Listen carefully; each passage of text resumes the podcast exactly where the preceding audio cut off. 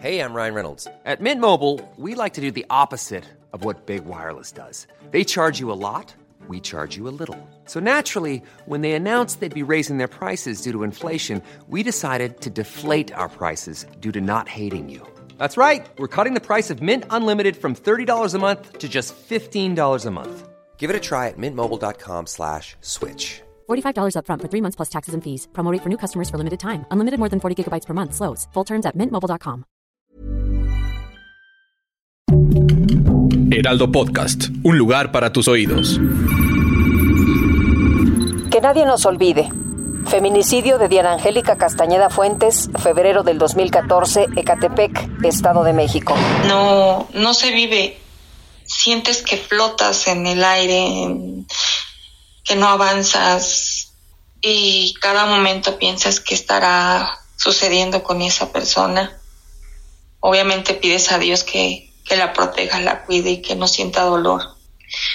Pero, y ves, el, ves la ciudad, las luces, y piensas que quizás en esta luz pudiera estar tu hija, quizás ahí la tenían retenida y no poder hacer nada.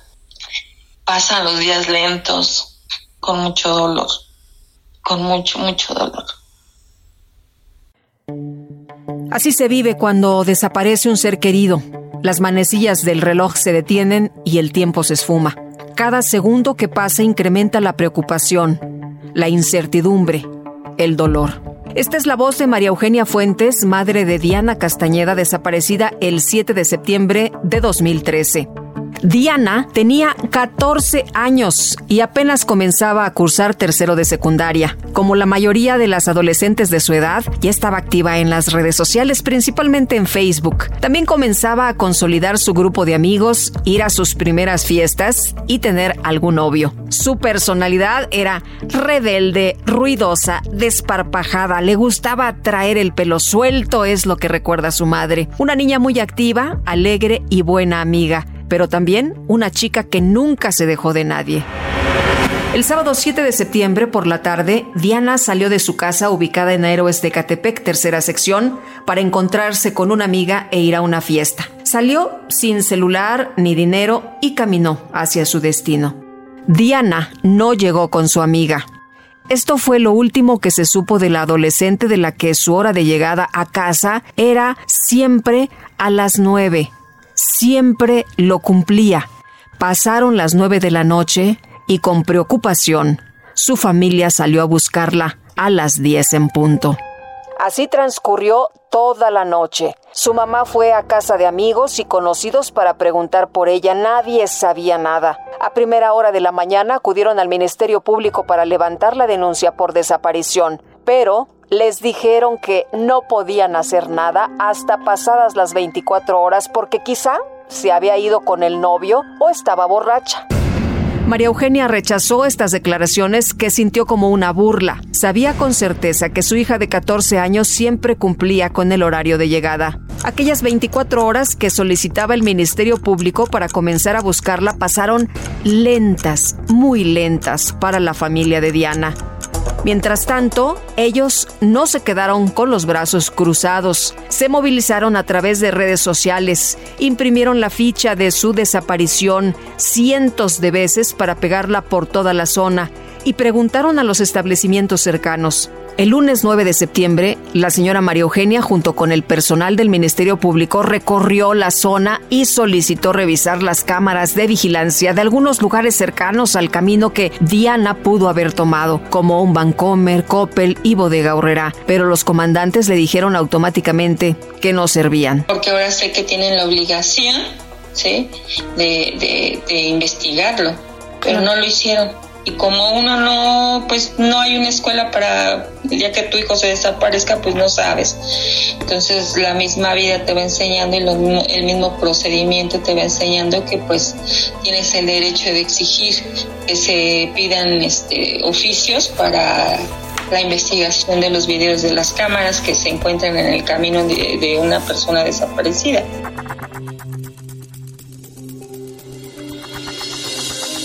En los días posteriores a la desaparición de Diana, las redes sociales estaban llenas de su foto. Todos los días, familia, amigos y vecinos se organizaban para pegar las fichas de búsqueda por la zona, pues cada mañana las calles despertaban limpias, sin las fichas. Fueron millares las que se pegaron junto con un par de lonas y carteles. María Eugenia salió a diario a buscar a su hija de 14 añitos hasta que recibió una amenaza por parte del presidente municipal de Ecatepec, de aquel entonces, Pablo Bedoya.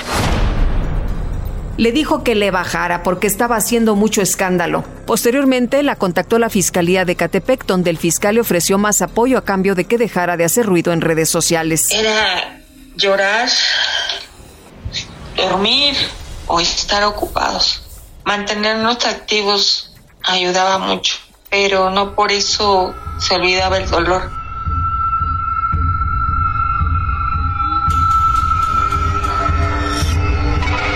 Pasó el 2013 y más de la mitad del 2014 sin saber de Diana. Una noche, María Eugenia soñó con su hija. Ella comía un vaso lleno de arroz con leche, postre que le encantaba. O sé que estoy soñando. Dime dónde estabas, quién te tenía. Tú ya, ya, ya sabes, mamá, tú los conoces. Y yo le decía, yo, yo los conozco y me dice, sí, tú los conoces, mamá. Y le digo, conozco el lugar donde te tuvieron. Me dice, sí, sí conoces el lugar. En septiembre del 2014, la fiscalía le dio la noticia a la familia de que habían localizado a Diana Castañeda Fuentes sin vida. Solo encontraron su cráneo y sus pies fue encontrada tras el dragado del Canal de los Remedios que se realizó en febrero del 2014 junto con otras partes de cuerpos de personas que también habían sido arrojadas. Fue hasta que las pruebas de ADN de los miembros dieron positivo a Diana que avisaron a la familia. Un año después, en septiembre de 2015, localizaron el torso de la niña de 14 años. Aún faltaban sus brazos, piernas y manos. Según las investigaciones, Diana estuvo con vida hasta el 8 o 9 de febrero del 2014. La mataron a golpes. Mi hija la mataron con golpes, o sea, con un golpe que le dieron en el, pecho del lado del corazón. Posteriormente, ya que después de muerta la, descuartizaron y, y la embolsaron y la fueron a tirar al canal.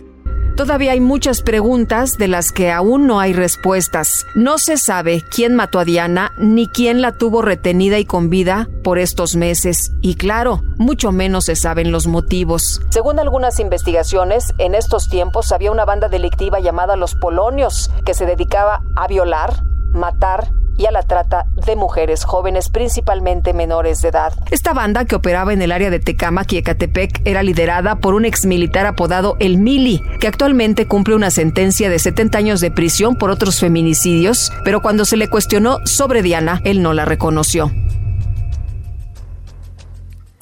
Aún no se le ha dado carpetazo al feminicidio de Diana, afirma con certeza su madre. Pero a estas alturas, la lucha por la justicia no es tanto por saber quién fue, sino para que quien haya sido, ya sea un grupo delictivo o una sola persona, no sigan libres haciendo tanto daño. Para ella la justicia es que las autoridades hagan su trabajo, se capaciten mejor y sean competentes ante este tipo de casos, que ya no haya carpetas de investigación con errores, omisiones y negligencias no nada más destruyen el núcleo, ¿no?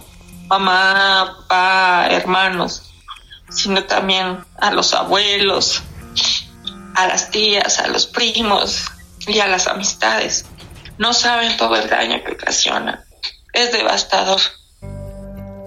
El de Diana Angélica Castañeda Fuentes fue un feminicidio que nadie nos olvide. Que nadie nos olvide es un reportaje original del Heraldo Podcast, escrito por María José Serrano, editado por Paola Sánchez y el diseño de audio es de Alberto García. Yo soy Guadalupe Juárez. Conoce más casos de feminicidio a través de la plataforma de streaming de tu preferencia por El Heraldo Podcast. Síguenos en Twitter, Facebook y YouTube como El Heraldo de México y en Instagram y TikTok como El Heraldo Podcast.